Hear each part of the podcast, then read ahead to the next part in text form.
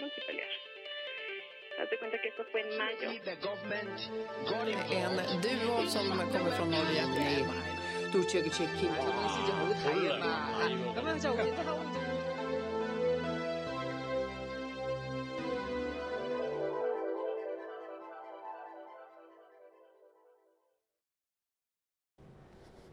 Двадцать четвертое апреля две тысячи двадцать первого года. Когда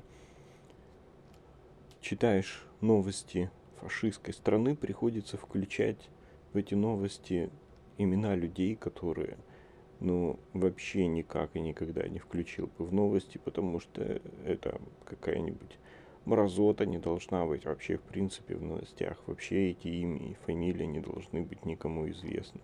Какие-нибудь нацисты, коммунисты, террористы, фашисты, обычные убийцы, просто поцы, которые должны просто сидеть в тюрьме. Мелкие, на десяток лет, большие пожизненно. Они должны быть известны только тому судье и следователю, который их посадил, и больше никому. Но в России сегодняшней это часть новостей, к сожалению. И как бы эту мелочь, мразоту не удивлялся тому, что приходится что-то там зачитывать и вносить их в историю. Россия сама их вносит в историю.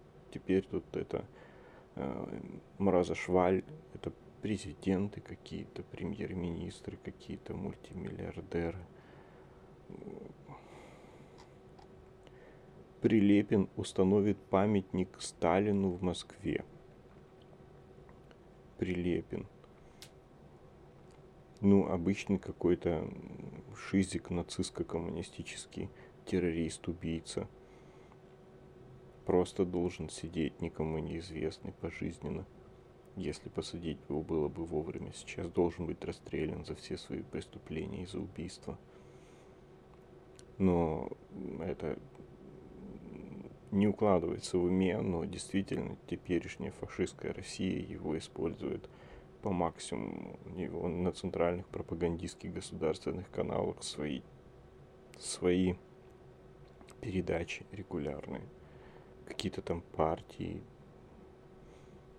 Ну, это беспредел. Но это то, с чем мы имеем дело, говоря о современной фашистской России.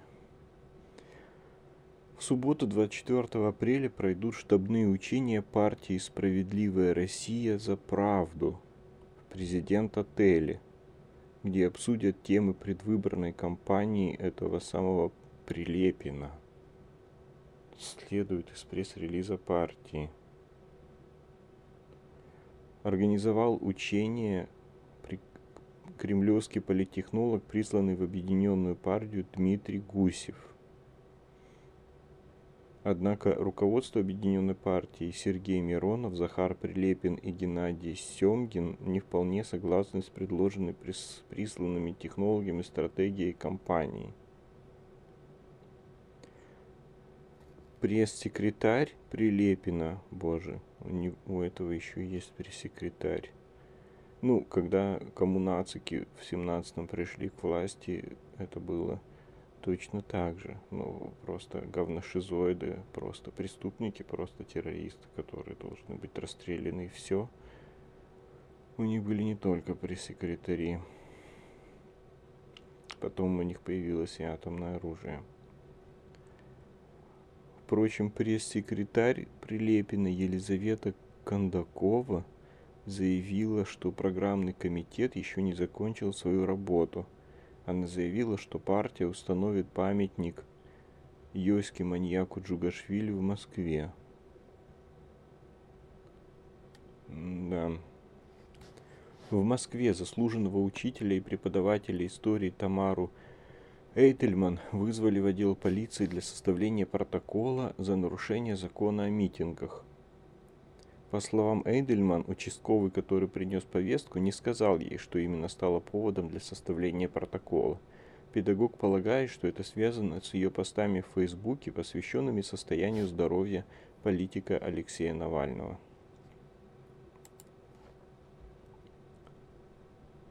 Путин ограничил работу россиян в посольствах и консульствах стран, с которыми он начал враждовать для своих политических целей.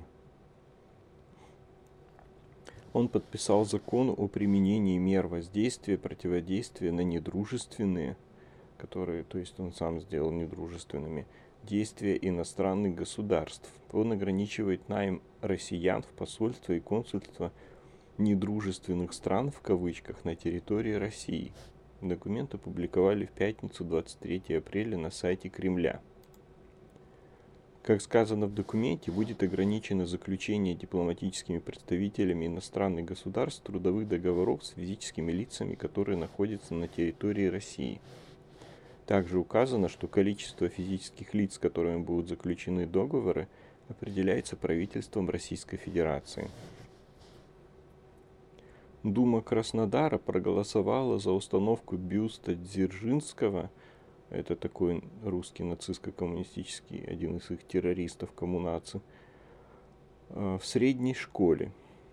Городская дума Краснодара на заседании 22 апреля приняла решение об установке на территории городской средней школы бюста создателя ВКЧ, ВЧК, одного из организаторов красного террора – в годы гражданской войны Феликса Дзержинского. За установку бюста проголосовал 41 депутат, один воздержался, один голосовал против. С, причем сама школа с 17 года имя, носит имя этого нацистско-коммунистического террориста. И расположена она на улице коммунистического интернационала молодежи. Вот это Краснодар. Вот этот загнул. Есть и хорошие новости. Во Львове начали сносить монумент славы. На этой неделе начались работать и по демонтажу барельеров, барельефов на монументе славы, который построили в Украине коммунации во время оккупации Украины Россией. Как рассказал первый заместитель мэра Львова Андрей Москаленко, экспонаты перевезут в музей «Территория террора». Работы будут проводиться в два этапа. Сначала демонтируют барельефы, затем возьмутся за плиты памятника. Среди безумия новостей фашистской России, когда случайно возникает новости из адекватного государства, начинает казаться, что мир все-таки не рушится. Он рушится только внутри фашистского государства. Врачи Навального предлагают срочно обезболить его и перевести в Москву. Согласно проведенному анализу данных обследований, консультации, установленного диагноза и лечения пациента Алексея Навального, группа консультантов пришла к следующим выводам. Первое. Пациенту не обеспечено корректное обезболивание, он испытывает боль в течение двух месяцев. Это нарушает все стандарты и этические принципы. Второе. Прошло уже два месяца с момента появления симптомов, но до сих пор не установлен полноценный диагноз. Ни в одном из документов мы не видели попытки рассмотреть, с чем связано онемение и жжение в руках и стопах, ослабление брюшных рефлексов. Это не может объясняться грыжей пояснично-хрестового отдела позвоночника – МРТ шейного отдела и головного мозга не проводились. Необходимо включить в круг дифференциального диагноза полинейропатию, которая может иметь различную природу, в том числе токсическую. Третье. Ряд данных анализов не может, может свидетельствовать в пользу наличия прямой угрозы для жизни. Несколько дней назад в анализах был указан очень высокий уровень калия.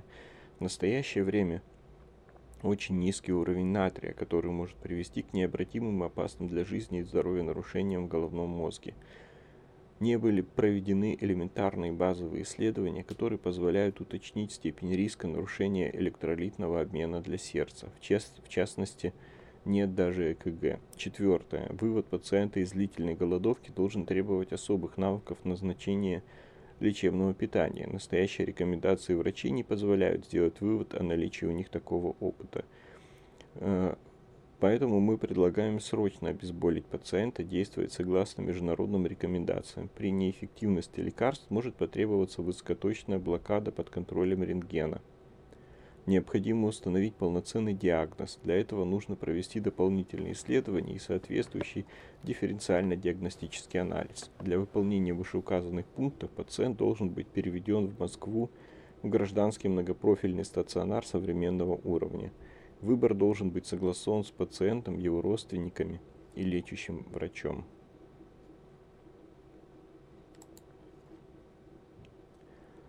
Минюст включил издание «Медуза» в реестр СМИ ин-агентов.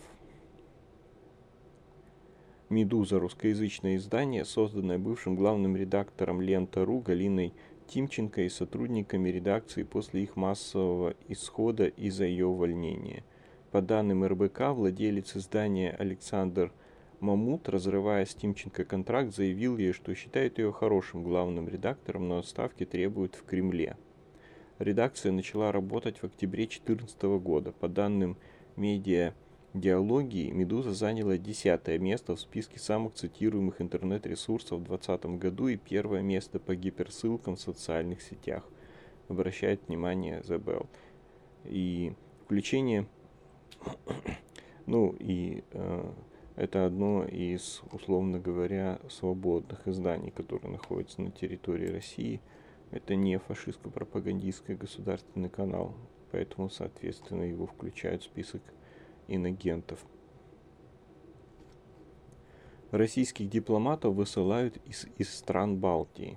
В знак солидарности с Чехией Литва вышли двух российских дипломатов, Латвия и Эстония по одному – Литва приняла такое решение после беспрецедентных событий в Чешской Республике в знак солидарности с нашими союзниками, который подвергся беспрецедентно опасной атаке. Решение было принято по согласованию с латвийскими и эстонскими партнерами, говорится в сообщении МИД Литвы. Доцент кафедры МАИ приговорен к 20 годам за госизмену. Продолжается штамповка шпионов как при коммунации. Доцент кафедры ракетных двигателей Московского авиационного института Алексей Воробьев приговорен к 20 годам колонии строгого режима и штрафу в 1 миллион рублей. Мосгорсуд признал его виновным в государственной измене и попытках экспортировать из России военные технологии.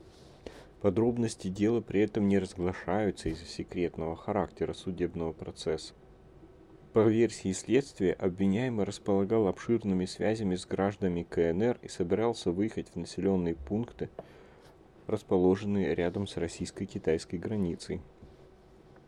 Согласно сайту МАИ, Воробьев специализируется на проектировании жидкостных ракетных двигателей, а также общей теории ракетных и авиационных двигателей. В общем, то, что коммунацию в 20 веке засекречивали даже – если это секрета не представляет, идеологически начинают засекречивать и сейчас. И борьба, поиск, точнее охота на ведьм составляет одну из главных компонентов идеологии, создания идеологии осажденной крепости. А для этого нужны жертвы. И этими жертвами становятся прежде всего подобные исследователи. Российский гражданин Алексей Навальный прекращает голодовку в исправительной колонии. Об этом сообщается на его странице в Инстаграм. Навальный рассказал, что благодаря огромной поддержке неравнодушных людей ему удалось добиться обследования врачей, потому что до этого на просьбу о медицинской помощи ухмелялись, никакие лекарства не давали и не разрешали их передавать. Месяц назад мне смеялись в лицо на фразы типа «А можно ли мне узнать мой диагноз?» и «Могу ли я посмотреть собственную медкарту?» «Спасибо вам, сейчас меня дважды обследовал консилиум гражданских врачей», — сообщил политик. Он отметил, что теперь его обследуют и отдают результаты анализов. Ну и скажу откровенно, их слова о том, что анализы показывают через минимальное время лечить будет некого, кажутся мне заслуживающими внимания, пишет гражданин. А Навальный подчеркнул, что основной причиной прекращения голодовки, помимо его состояния здоровья, стало объявление голодовки разными людьми, в частности потерпевшими от теракта в Беслане. У меня слезы из глаз потекли, когда я прочитал это.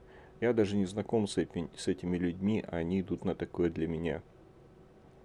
Друзья, мое сердце полно любви и благодарности к вам, но я не хочу, чтобы кто-то из меня испытывал физические страдания, написал он. Политик добавил, что требование допустить необходимого врача до сих пор актуально, поскольку у него пропадает чувствительность участков рук и ног. Во Владивостоке открыли памятные доски в честь лидеров КНДР, то есть тех самых северокорейских. В Владивостоке открыли памятники в честь глав КНДР коммунации Ким Чен Ина и Ким Чен Ира, об этом сообщает Интерфакс. На мемориальных досках указаны даты, когда главы КНДР сверхпреступники останавливались на железнодорожном вокзале Владивостока в 2002 и 2019 году. Интересно, если когда-нибудь появится искусственный интеллект, который будет читать новости фашистской России, он это сможет делать беспристрастно потому что нет границ ебаному пиздецу вообще. Россия выслала, объявила о высылке пяти польских дипломатов. Им надлежит покинуть страну до исхода дня 15 мая 2021 года, сообщили в МИД. Послу Польши в Москве был выражен решительный протест по поводу необоснованного объявления троих сотрудников посольства Российской Федерации в Варшаве, в Варшаве персона нон-грата под абсурдным предлогом выражения солидарности с Соединенными Штатами, голословно утверждающими о причастности Российской Федерации к неким кибератакам на территории своей страны, бла-бла-бла-бла. В результате Россия решила выслать пять польских дипломатов. Координатор штаба Навального – меня пытала не полиция, а неизвестные. Координатор штаба Алексея Навального в Ростове-на-Дону Ксения Середкина в пятницу утром заявила, что ее пытали после задержания в ночь на пятницу. Об этом она написала в Твиттере.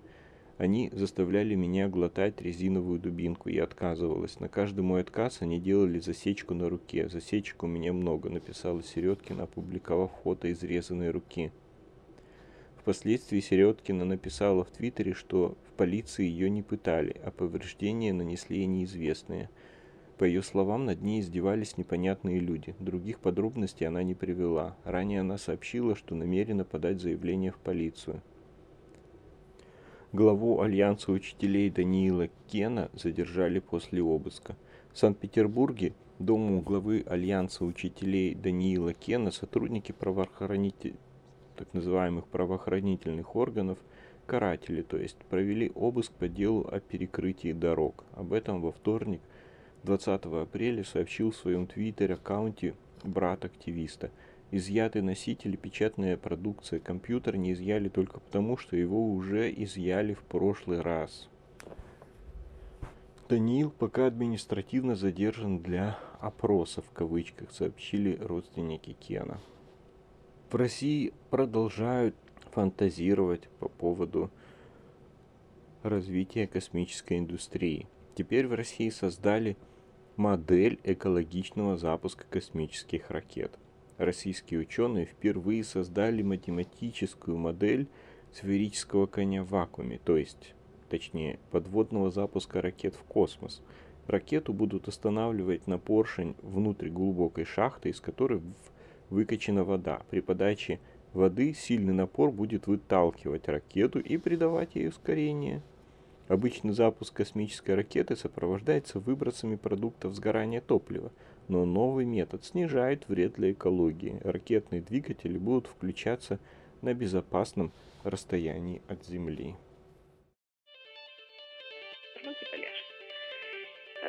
Eso fue en mayo. En duo som kommer från Norge.